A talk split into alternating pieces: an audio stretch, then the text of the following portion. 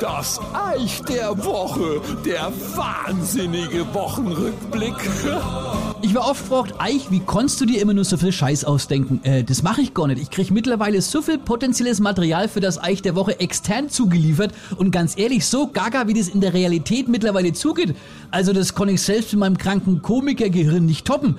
In der Woche hat mir ein Kumpel einen Zeitungsausschnitt geschickt und ich so, was? Es ging mal wieder ums Thema Gendern und ich meine, ich hab da echt schon mittlerweile ein dickes Fell und ich bin ein großer Fan der Vielfalt. Jeder soll bitte nach seiner Fasson glücklich werden, alles gut. Und wenn die Regierung jetzt zum Beispiel mahnt, dass jeder, der möchte, einmal im Jahr sein Geschlecht und den Vornamen ändern kann, okay. Wer weiß, vielleicht hase ich nächstes Jahr Ludmilla, weil ich Bock drauf hab, oder 2024 fühle ich mich dann mehr als Ansgar Malte, keine Ahnung.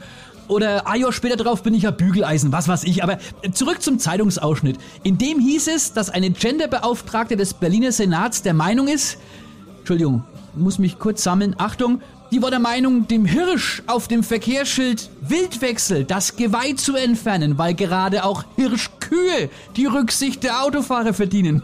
ja, schnauft er schwul durch, ich wiederhol's nochmal. Irgendeine Truller, die sich im Tablettenschrank offenbar ganz gewaltig vergriffen hat, will dem Wildwechselhirsch das Geweih abschrauben, ja, weil er bisher jeder Autofahrer Doppelpunkt innen, wenn man so eine Hirschkuh über die Vorbahn gestöckelt ist, zuerst aufs Schild geschaut hat und gesagt hat, na, äh, kein Geweih, da kachel ich drüber. Aber ich habe zwei gute Nachrichten für euch. Erstens, es ist bald rum mit dem Quatsch. Unsere Spezies befindet sich definitiv im Endstadium.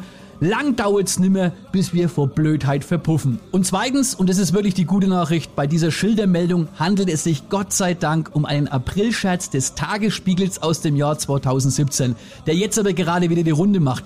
Ich hab's recherchiert, aber das Entscheidende ist, ich hab das Ganze mal in meinen WhatsApp-Gruppen rumgeschickt und fünf Jahre nach diesem Aprilscherz Oh, das kann er angezweifelt. Alle haben nur drüber geschimpft. Ich nehme mich da selber gar nicht aus. Ich hab's wirklich für möglich gehalten. Ich hab abends mit den Schultern gezuckt, nur freilich. Das wirft doch ein bezeichnetes Bild auf unsere Gesellschaft, oder?